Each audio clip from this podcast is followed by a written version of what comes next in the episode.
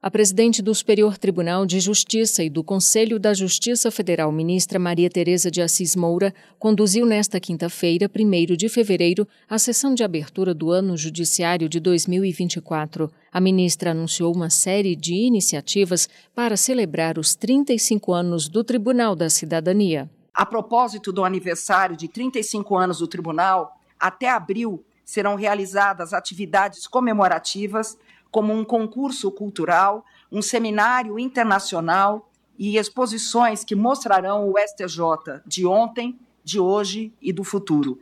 A presidente do STJ também pontuou alguns dos compromissos assumidos na gestão à frente do tribunal.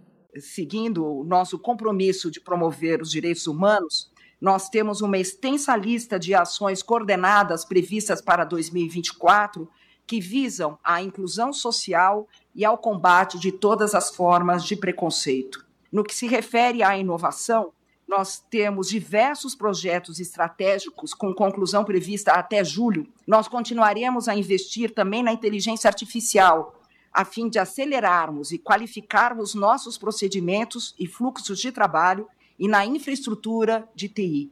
Ela também destacou o balanço das decisões e despachos durante o plantão de 20 de dezembro de 2023 a 31 de janeiro de 2024. Foram conclusos à presidência 9.534 processos, uma média de 308 processos por dia, o que representa um acréscimo de 40% em relação ao mesmo período do ano anterior, de dezembro para janeiro apenas 147 liminares foram concedidas, o que representa 1,96% do total de pedidos havidos até esta data.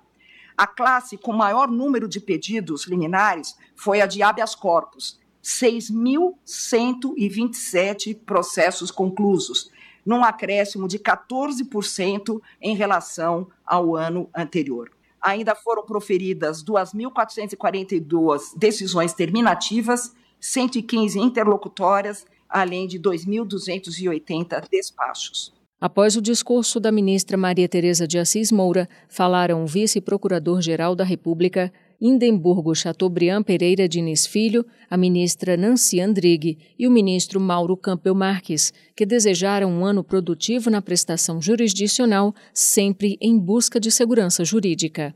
Do Superior Tribunal de Justiça, Fátima Uchoa.